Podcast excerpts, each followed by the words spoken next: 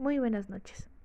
En esta ocasión les compartiremos una breve reseña sobre un libro de gran interés, titulado El coronel no tiene quien lo escriba, por Gabriel García Márquez.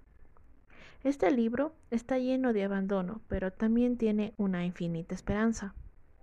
El libro es un relato de una etapa tardía de la vida del coronel y su esposa relata cómo vive un héroe de guerra en un lugar donde la justicia y el honor se han perdido, en un lugar donde lo que sobresale es la avaricia y el enriquecimiento del mejor conectado, en un lugar donde los héroes que dan la vida por su país están muy por debajo de la pirámide de importancia.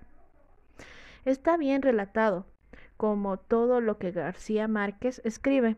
En lo general me pareció muy bien.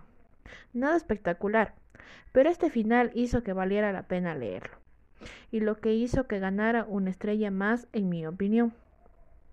¿Lo recomendaría? Por supuesto, pero para aquellas personas que ya han leído otros libros del autor. Muchas gracias.